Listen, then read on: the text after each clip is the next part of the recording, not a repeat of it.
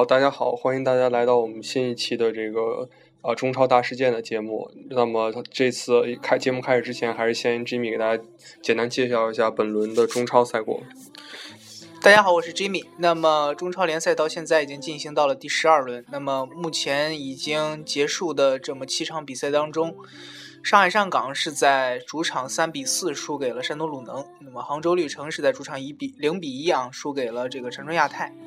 重呃，重庆力帆是二比三在主场输给了江苏舜天我们，三场都是主场的球队输球。嗯那么上海申花是主场零比零逼平了这个石家庄永昌。那么天津泰达是主场二比零战胜广州富力。河南建业一比一战平了辽宁宏运，那么广州恒大是三比零完胜贵州仁和。那么北京国安和上海申鑫的比赛将在这个明天对我们录节目是这个五月三十一号，对呃，所以这个还有一场最后没踢。呃，这次节目的话，我想就是在进入正题之前吧，先给大家播送两条就比较重要的消息。呃，虽然说我们那个主要聚焦的是这个亚洲赛场哈，但是有一些国际足坛的大事，我觉得还是值值得一提的。对，也就是最近发生的一些足坛比较震动的消息吧。对嗯，呃，第一条是这个布拉特连任了，嗯，呃，是击败了这个阿里王子，呃，是由于第一轮的时候这个投票票数差距非常大，所以阿里王子也是比较有风度的，就说我们就不投了第二轮，对，放弃呃了，放弃了。所以这个布拉特连任之后，这个很多声音啊，呃，我看了一下《每日邮报》，就是用的词都是非常夸张的，对讽刺布拉特。然后 FA 的主主席就是这个英足总主席也说，如果布拉特在两年内还能继续在任的话，我会感到非常吃惊。对啊，就是大部分欧美的报纸或者是欧美的这个足球人都在说，这个布拉特应该会干不长久。对，特别是从我们身边了解，就是有一些业内的人士，包括到普通球迷，嗯、对这个布拉特评价都非常差。呃，所以说，但是我觉得我们觉得还是有必要把一个一个真实情况多方面的一个角度呈现给大家。对，因为这个，如果说这个人是非常差，就像那个欧美说的贪嗯腐，不说还有这个造假，并且这个新闻还包括了之前美国方面查出了这个韩日世界杯的两场比赛嗯的造假问题、啊这是第二个非常大的新闻。对，这那同样，布拉特在任期间出现了那么多问题啊，虽然都是跟贪腐有关，有的嗯甚至假球非常的严重哈。对但是这个人对于这个足球运动的推广，并且对于这个亚洲球队和这个非洲球队的这个利益方面，也是帮着这个足球的这个弱国吧，属于争取了非常多的这个利益。啊嗯，我觉得布拉特这个问题其实是属于一个几大洲的一个博弈。呃，现在可能很多媒体主流报道是以西方的主流报道为主的，但是我觉得我们不需要被这一些声音给绑架。对，呃，这个其实我觉得布拉特在任的时候，我觉得你可以给大家讲一下对东亚区，特别是对中国这边具体的有有哪些帮助。对，那这个，我想无论布拉特在贪腐案件当中扮演了怎样的角色哈，最根嗯本的一点是，他和这个亚非、亚洲、非洲，包括南美洲这几个拥有最多成员国足协的利益，它是一致的哈。嗯，包括这个增加了亚非的世界杯名额。对，那么对于中国来说，最有利的一方面就是三点五加到四点五。对，没错。那么这一个名额其实非常的重要哈。嗯有了这个名额的话，中国队能够进入世界杯的难度的话，确实是要减小不少哈。嗯，另外就是以及给大洋洲直接出线的名额啊，因为这一几个其实是从这个欧洲球队、欧洲的国家队当中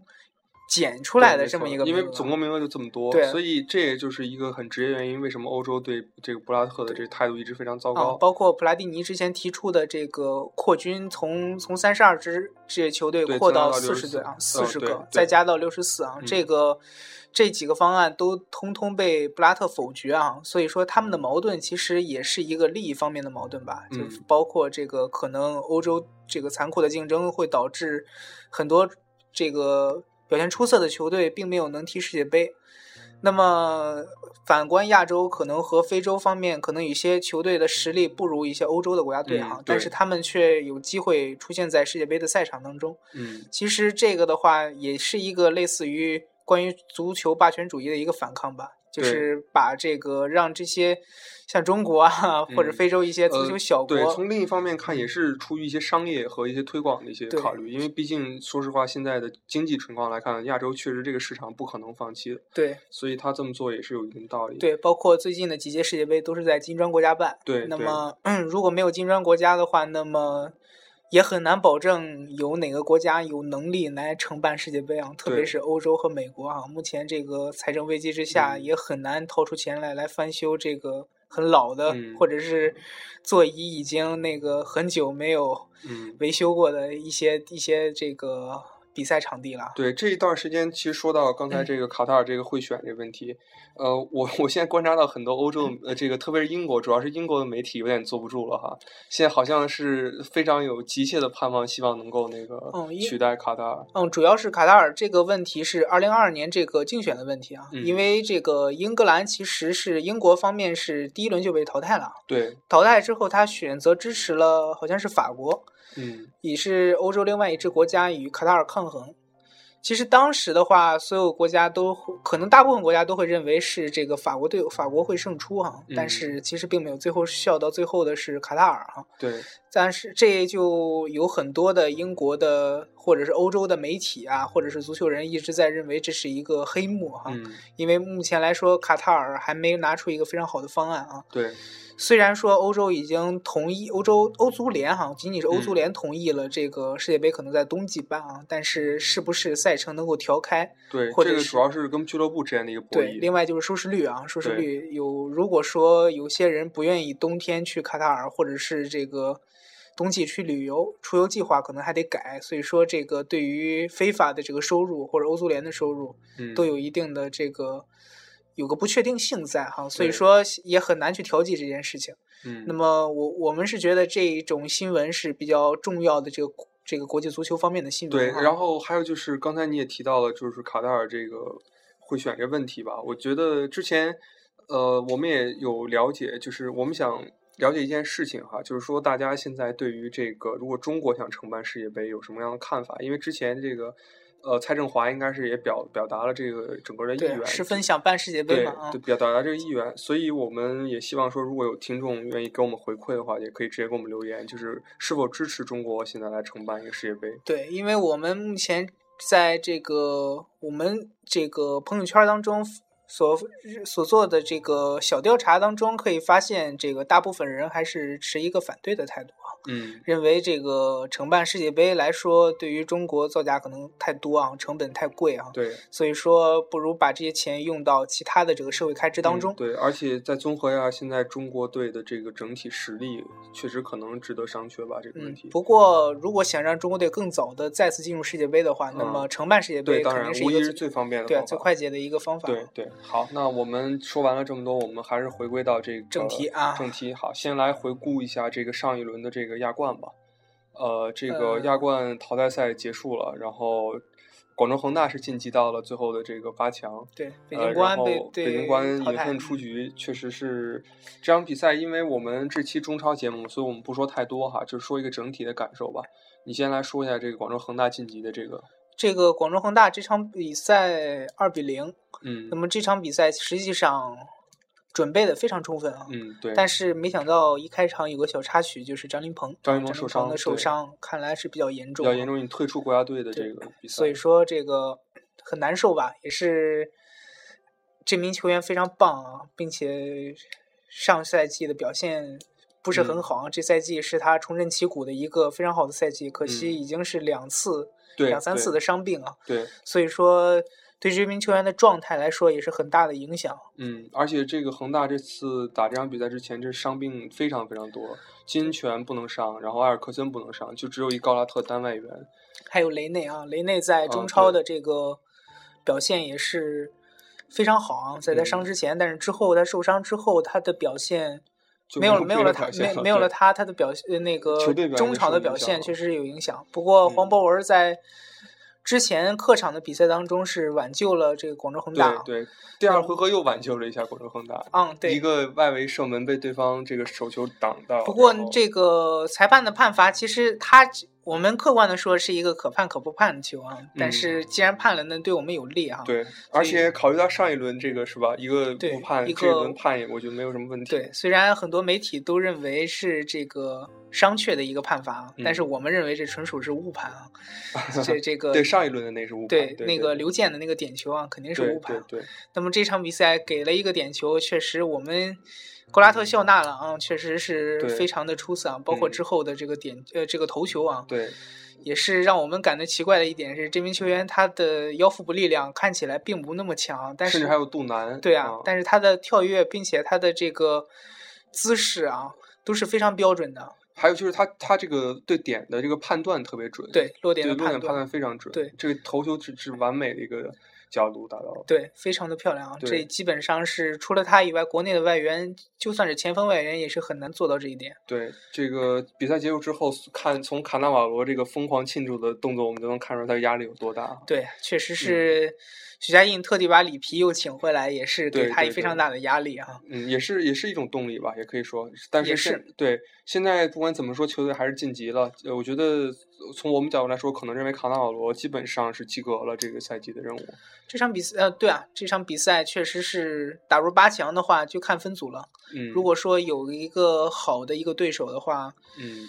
或者是只要不是我们认为比较强的，比如说这个大阪钢巴，对今年大家如果看亚冠的听众朋友可以这个看一看大阪钢巴的战绩啊。嗯，从五比零击败富力之后，大阪钢巴非常的出色啊，特别是可以看一下大阪钢巴和这个首尔好像一直是全胜吧，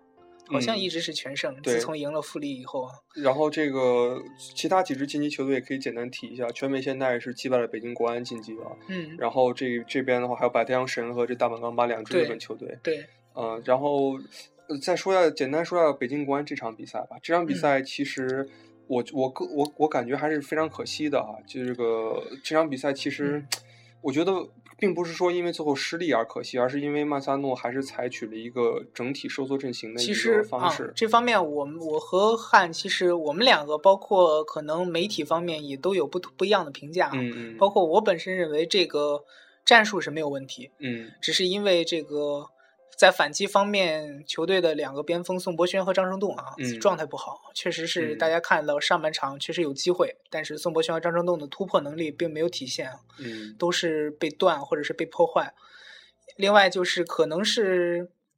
之前赛前准备并没有料到全美现在的逼抢那么多吧？确实是逼抢非常的非常的比上一轮还要更强一对。强度那么大的话，也让北京国安队的球员非常的毛躁啊，嗯在在防守上这个动作非常大，对所以说这个之后最后周挺那个红牌儿应该也是一个嗯可能会料想到的最后的一个结果吧，对就是之前对这个对方对北京国安的逼迫确实是太大了。这个怎么说？这场比赛，我个人的感觉哈，就是因为两年前这个国安输给首尔 FC 那场比赛还历历在目，是去到客场一比三失利。呃，两年之后再看这场比赛，嗯、我觉得就是赛后这个杨志也说了，说这个球队还不成熟哈，然后希望嗯明年能更好。但有时候我们都知道，就是这，我觉得有时候也是一种善意的谎言吧，可以说。就是很多教练啊，包括经理啊，包括球员，其实都会说安慰球迷说说我们明年会做得更好。但是确实，我觉得这场比赛对我来说还是觉得挺遗嗯憾的，我因为国安的阵嗯容，我认为国安其实已经做到更最好了，嗯因为目前的这支队伍来说，对我我就觉得今年确实是一个很难得的时机吧。如果错过了今年之后，明年的这个阵容老化程度，我还是比较不看好。对啊，包括徐云龙是不是还能再踢一年，都是一个疑问对啊。，然后这场比赛战术细节来说，我觉得曼萨诺一个值得商榷的地方就是继续用了费祖拉乌，而没有说把费祖拉乌放在板凳上，先用朴成控制一下啊中场。这是大部分人有一个疑点都在这里啊，就是为什么不把费祖拉乌当成一个板凳席上的棋子，就像埃杜一样？嗯，包括这这样的一个布阵，导致了最后邵佳一没有机会去被换上场。对，而且其其实，在朴成被换上场之后，我们明显感觉到中场控制还是有很大提升的。对相比于之前，所以这个这个单后腰这个举动吧，已经是连续第二场，我觉得有可能是因为第一场收效不错，所以给了他一定的信心，让他坚持在第二嗯场继续使用。对，嗯因为既因为费佐拉乌就算是状态不好，之前的各场比赛当中也是创造了点球。对，那么肯曼萨诺肯定是希望费祖拉乌能继续着之前的表现啊，嗯，但是非常可惜，这场比赛北京国安队的机会不多。对，好，那么说完了这两场亚冠，我们就进入今天的中超的这个比赛。灯火阑珊，不见人影，空间一束花，在岁月无声里。好，那么那个这场，我们先从一场焦点战开始吧。这这轮的中超，对上海上港对山东鲁能打成了一个大球，打成了一个对三比四，最后山东鲁能取胜。呃，在说这个战术细节之前，我还是不得不提一个这个关键人物哈，这场比赛的主裁马宁同啊，马宁同志又成为了这个焦点。呃，上一次上一次这个上海德比是吧，判了呃初始几张红牌，四张。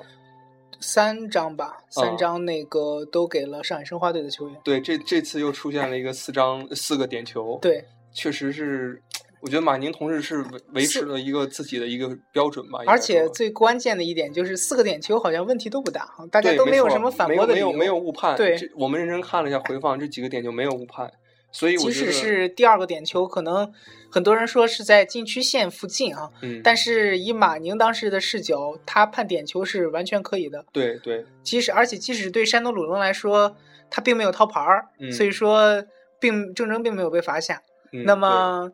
如对上海上港来说，虽然郑铮并没有被罚下，但是是点球。对对，所以两边我这个是合理的。对，所以以说他他的判罚其实很聪明哈，嗯两边都不用不会说什么，不会有什么怨言。对这样的话，就是马宁用自己实际行动向大家证明了哈，他的尺度是统一的。对嗯，所以这个以后我觉得中超球队在在遇到他执法的这个比赛时候，一定要多留意了，留意自己的动作。对，嗯，我觉得是这样吧。我们先简单说下裁判这个问题，就是裁判大家可能有两点争议吧。第一点争议就是说，你能不能够在中超所有裁判统一一个某统一一个尺度。然后这是第一点，第二点就是说，在一场比赛当中你要保持一个尺度。那么首先来看，就是在一场比赛中保持尺度，这点马宁是没有问题的。对没有任何出现这种吹偏哨，或者说出现这个我这边给你了一个，然后我再拿一个再找回来，没有这种情况。对，呃，那么现在唯一就是说，我们希望说足协能够把这个整体的一个尺度给规范化。呃，我觉得这个有一个有利的因素，就是在于，就是说咱们很多时候国家队比赛也好啊，亚冠比赛也好，你能明显感觉咱们很多是一些动作是不必要的。那这种情况下，洲际裁判的这个判罚尺度明显跟我们国内尺度是不一样的。洲际裁判会对一些动作判的很很紧，对能感觉哨很紧。所以的话，我觉得 这个中超的这个举动其实也是一个好事儿吧。我我个人感觉来说，对，从马宁的几次判罚可以看出，这个几场比赛啊，几场比赛的嗯判罚可以看出，这个足协其实对于这样的裁判的判罚，其实都是容忍的态度，就是你可以这么判。对并而且申申花对上港那场同城德比，足协也并没有说不支持啊，是支嗯持马宁的这个判罚。对所以说在这方面，其实中超球队目前有一个共同的问题，就是中后卫或者是我们防守队员这个防守动作的问题。防守动作确实是过大啊！如果你仔细看上港和鲁能这场焦点战的话，你可以看到上港和鲁能这两支在积分榜中排名靠前的两支球队啊，嗯，他们的中后卫或者是他们防守队员防守动作非常的大，对，没错，经常出现这个对方在对方的边路球员还没有在内切，甚至还没有过过到禁区这样一个情况下，已经采取了放倒或者是大动作的犯规啊，嗯，来让对方获得任意球。这种情况非常有非常多的非常多的出现过，非常多的次数出现啊。所以说这个。我们可以看出，这方面其实并不是几支球队的问题啊。对，一个普遍现象。对所以，说，如果说上上港和鲁能都很轻轻易的能看到这种情况的话，那么中下游的球队，那么我们可以预料到很容易会出现这种情况。那么在这种情况当中，裁判怎么判罚也是很难的，因为你不可能在每场比赛当中都有点球，对，没错，或者是给客队很多点球。嗯，这对于这个主队球迷或者是主队球队来说，肯定是不同意的啊。只即使是你确实是犯规了，对。那么这场比赛，我觉得在战术上来说，你有没有一个比较明显的感觉？就是确实上港呃的这个孔卡为核心的战术确实受到了很大阻截。对这场比赛当中，我们可以看出这个很包括很多媒体吧都在说这个达维早早的被换下，嗯，达维早早的被换下也导致了这个上港的中场脱节啊。嗯，达维是在五十四分钟的时候就被换下。，对，因为这个目前来看，换埃弗拉之后，他的这个表现并不好。嗯，因为他的这个突破其实还是以直线为主哈，其嗯实并没有什么过多的内切，嗯，导致了这个防守方面乌索啊，我之前调侃他说有点像曼联杨教授，对啊，包括乌索啊，还有张弛，可以很轻松的去对他进行一个封堵啊，所以嗯说这对于很多人来说是一个败笔啊。嗯，你觉得这场比赛鲁能赢的话，他哪点战术上做的比较好？就库卡排兵布阵来说，还是由于这个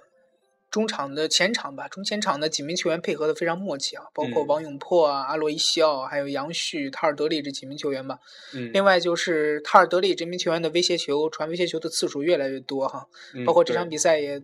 有一次有一个进球啊，其实是非常不容易。嗯那么这场比赛其实是很多人对于阿洛伊西奥的这个预估吧，就是大部分球队对于阿洛伊西奥其实并没有那么注意啊，包括嗯上赛季、本赛季其实也是啊，其实大部分都把防守的重点放在了杨旭对和塔尔德利啊。其实阿洛伊西奥这个点依然很重要，你不要忘了阿洛伊西奥已经进了十个球了吧？嗯，其实他这名球员在这个中超赛场上的碾压程度其实是还是非常明显的，对毕竟是当年巴甲的最佳射手啊。嗯所以说，其实这也跟这也给其他球队，包括鲁能之后要打的恒大敲一个警钟吧。就是阿洛伊西奥虽然并没有在这个亚冠名单当中啊，但是是依然是绝对不可小觑的这样一个外援前锋啊。对，另外就是杨旭在这个对于国内后卫的 PK 当中，他占明显优势啊。包嗯括这个很多场比赛，包括在亚冠，其实对韩国的后卫他也有优势。对，所以，说，这样的一个这样的一个碾压程度，也让杨旭这个很多次反击当中都有很轻松的这个射门机会啊。嗯所以说，这场比赛来看，杨旭对于杨旭的防守，上港也做的并没有那么好。对这场比赛，呃，在上港这边有一个小插曲，就是在这个赛前热身的时候，是于海是因为受伤了，对然后所以本来预计是要让于海首发的，后来就是没有没有用他首发。对呃，我觉得这可能确实对这场比赛上海赛前那个战术构想会造成很大打击。对，这就是我们可能要说的，就是上港的另外一个问题，就是目前的板凳席上确实是无人可用了。对，没错。如果说于海还要缺阵的话，那么下一场如果还上李文李文军或者是林创意的话，那么上港这个首发阵容的实力其实是大打折扣的。嗯，包括目前来说，吴磊这场比赛甚至可以说是碌碌无为哈，没有什么、嗯没有什么太多的表现啊，除了这个一个点球吧。对，造了一点对球，然后呃甚至还出现了有一脚很离谱的大门。对，这种情况其实也是埃里克森需要注意的。那么这场比赛其实技战术上双方都有问题啊，大家可以很嗯轻松的看到都有脱节的部分啊，包括中场其实双方都没有防守，甚至都没有压迫啊，对完全都是后场的防守。嗯，这这其实也使得双方的这个中场球员的体能其实消耗也蛮大的。对这场比赛，嗯，虽然说是一个三比四的比分啊，但是就就有一个两个球应该都是在这个伤停补时的时候打进的。对，呃，在此之前，这个比分是一个四比一，甚至有可能是五比一、啊。对对，所以这个其实从场面上来说，这个明显鲁能还是要占优势。，对，所以说这个嗯其实上港这场比赛确实是要好好总结一下，因为之后的比赛还有对手对对手虽然没有鲁能或者是恒大那么强哈，但是还是要注意，因为金钟荣还没有回来，对所以防守上其实嗯，要做好可能会丢球的准备，或埃里克森之前也向管理层提到说，现在阵容肯定是不足以下赛季打亚冠的。对所以这确实是我们也能看到，说现在的这个上海阵容太薄了。对，上港啊，目前来说还是他其实目前的问题跟申花还有点像，就是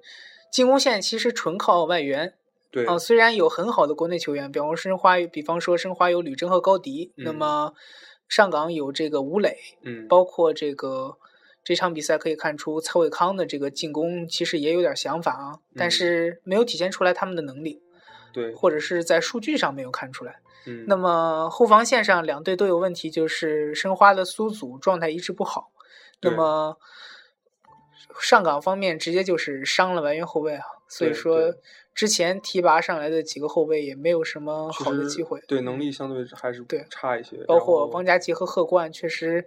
也是资历或者是经验的问题吧。啊，对，现在这个上岗状况是两轮不胜哈，上上呃两两连败应该是上一轮是零比二输给了贵州仁和，对，所以的话，所谓我们第一集团说的这个四支球队，不知道上港能不能坚持住不掉队，对，这也是之后几轮的一个看点吧。对，呃，然后说完这场比赛的话，其他几场比赛，我觉得就先说一下申花这个情况吧。申花现在也是连续五轮不胜了，对，五轮只拿到两分，这确实是一个比较糟糕的一个情况。那我刚才也谈到了申花的这个问题啊，对对，因为其实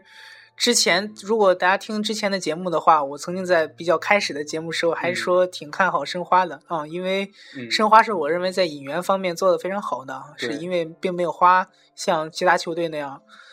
像恒大呀和这个上港方面花了那么多钱啊，嗯。但是引援效果非常好，嗯，引呃这个吸引了非常多的内援和外援，嗯。但是踢出来的真的没有几个啊，确实是包括嗯外援方面，这个恩里克之后的之后几轮的发挥一直不好，对。包括莫雷诺也没有什么太好的表现，嗯。这个后防线上也苏祖的状态一直不好，嗯。这个经常有这个为了去抢前点而漏人的这样一个情况，所以说进攻线打不开，那么防守又不不给力的情况下，这个申花队的战绩肯定是并不会很好。对，所以现在申花状态比前几轮来就开赛的时候就是下降太明显了。啊，应该还是这个输给上港，可能是一个对类似导火索的啊一个问题吧。对嗯，我觉得那场比赛，嗯，苏祖确实是问题太严重了，就对输给上港那边之后状态也就是也也一般，对所以这个确实，呃，希望他能赶紧找回状态吧。对，然后，呃，今天的话就是周日的比赛，这个广州恒大打这个贵州人和这场比赛也可以简单说一下。对呃，这场比赛恒大三比零赢了，但其实场面并不是很轻松，特别是在打进第一个球之前，对两边还是很焦灼的。对呃，这场比赛的判罚尺度就又暴露了一个刚才我们说的这个问题，就是说中超能否保证在统一尺度的情况下去执法所有比赛，就是并不完全因裁判而异。当然，这个很有难度，因为英超你也不能说保证每场比赛都一定完全同样的尺度，但是一个大的一个方向，我希望说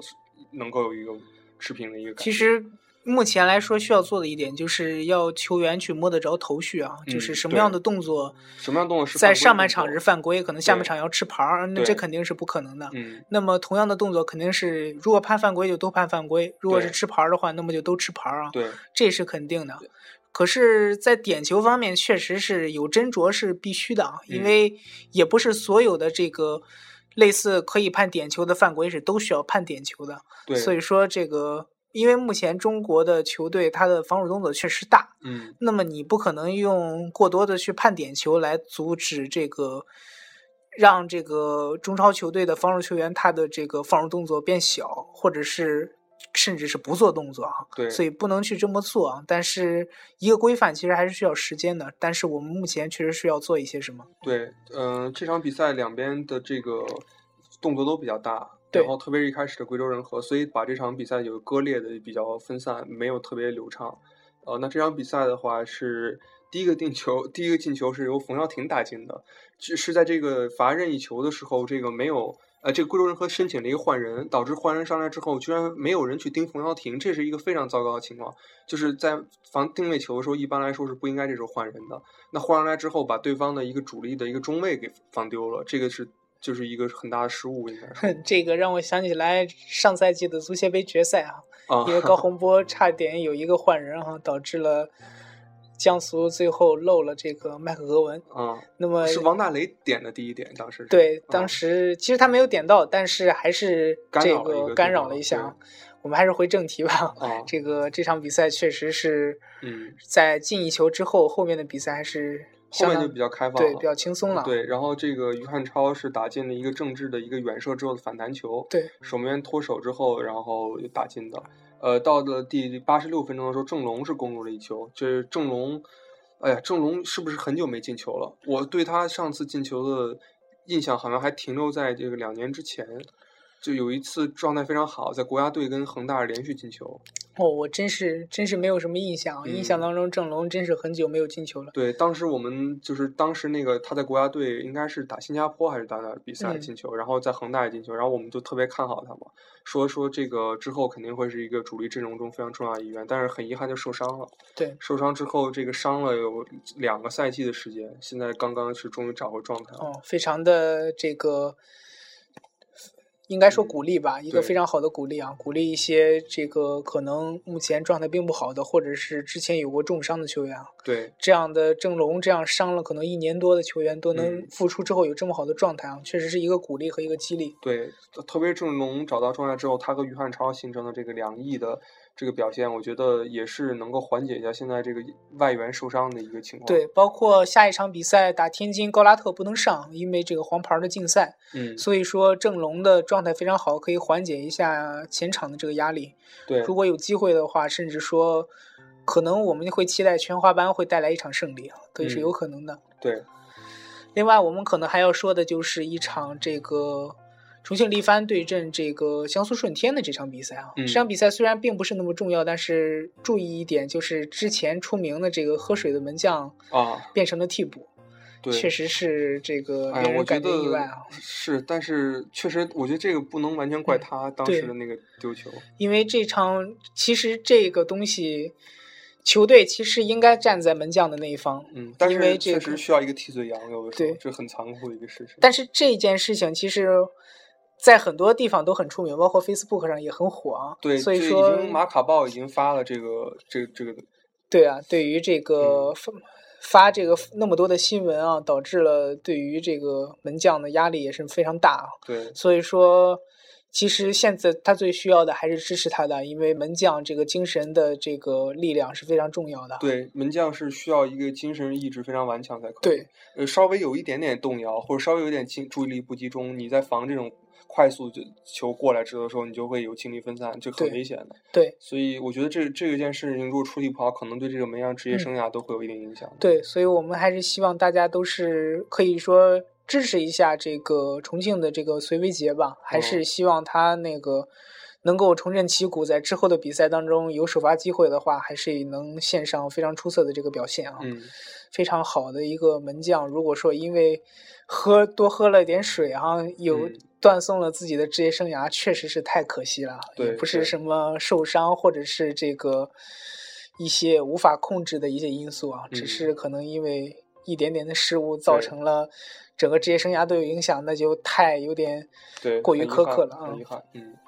好，那么我们把大概的这个中超本轮的情况给大家简单介绍一下。现在有一个问题，就是说快到休赛期了哈。我们之前也在讨论一个事儿，就是很多球队都想买人。对，嗯、可能山东鲁能这个有有伤病哈，然后这个蒙蒂略这边伤会重一些，然后可能他会考虑再买入一些球员。嗯还有恒大可能还要换外援的对，恒大换外援，这个金英权受伤，然后而且金英权呃应该是在一六年会到期，合同到期，然后他又并不是很想续约，因为他还是想去欧洲踢球，嗯，所以在这种情况下，从呃商业角度考虑，是在这个休赛期把他出手，应该是比较能够回本儿的，或者说能够不亏不用亏太多的一个情嗯况，。所以说要看目前这个恒大的选择了，因为鲁能也在肘牙外。嗯，那么这个如果说金周荣伤得过重的话，可能上港也要换亚外。对，那个另外就是何大成的年龄也大了，嗯，所以但是何大说成倒不一定现在会换走，对其实国安其实这一两年的问题嘛，也是这一两年。如果说一六年还不放何大成的话，何大成的年龄确实也是到一个点了。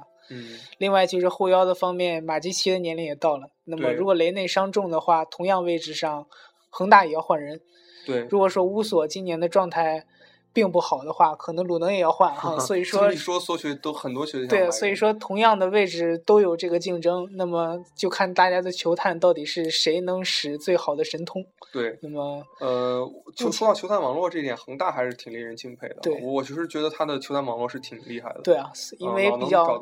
因为比较神秘嘛，经常是已经签完了这个采访消息啊，对对所以说也是让我们很奇怪啊，到底嗯是从哪儿找到这样的球员哈、确实是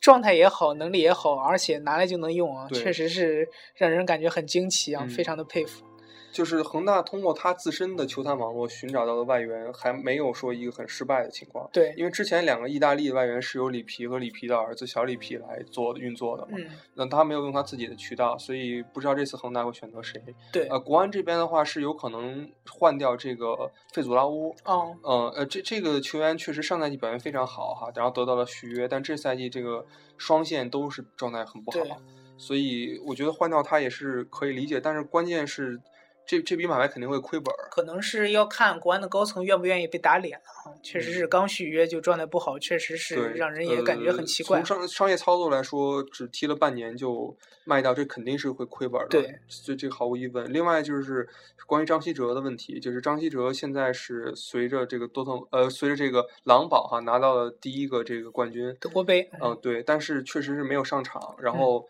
呃，我之前看一个消息说，这个国安的高层有意说把他租借回来，但是对据我对张稀哲的判断来说，哈，他已经既然已经下定决心了去欧洲发展，我觉得他不会在现在选择回国。对我觉得他更有可能的是选择外租到其他的欧洲的联赛球队。我们也是希望这样吧，毕竟才还嗯没有任何的这个上场记录就回国，确实是对有点太可惜对对对，嗯，所以说还是希望他在这个国外都有好的发挥吧。嗯、对。那么好了，那我们最后再给大家做一下最后十三轮的下一轮的这个预告啊比赛预告。嗯，这个其十三轮其实有几也还是有几场重点比赛的啊，包括广州恒大在主场全华班迎战天津泰达，嗯，那么广州富力是在主场迎战北京国安。那么这两场比赛其实都是有点焦点战的意思啊。简单说一下广州恒大单外呃这个全华班的原因，是因为高拉特是停赛。对，黄牌儿之前我们说的这个黄牌儿停赛导致了这个这个全华班。不过其实我觉得有可能也是一种战术吧，因为毕竟高拉特这个要留到最后打踢的时间确实太嗯长了休息一下去打鲁能和国安，因为恒大之后的两场硬仗，鲁能和国安其实都是重要的比赛啊，包括客场打鲁能，而且是直接影响他争冠的。对，嗯所以说打好这两场比赛，对于这个广州恒大和高拉特来说，其实非常重要的。因为对于高拉特来讲，还有一个对于阿洛伊西奥的这个直接的 PK 啊，嗯两人在这个射射手榜上，对对，去都是有一定的这个竞争的啊。嗯所以说，这场之后的比赛会非常的好看啊，嗯包括联赛进进行到半程了，我们也可以在之后的这个节目当中预测一下这个半程冠军的归属问题啊。好，对对，呃，然后这个上海申花是要去到长春亚泰，然后上海上港也需要去到这个石家庄永昌，呃，不知道这上海双子星能不能够有一个反弹吧？对，也是希望他们能够能在这个竞第二集团的这个竞争当中有一个实力，或者是能够守住这个第一集团。对，这个对于上海上港、上海申花这两支球队来说都是非常重要的。嗯，好，好，那么谢谢大家，呃，谢谢大家收听我们本期节目，我们下期再见。好，大家下期再见。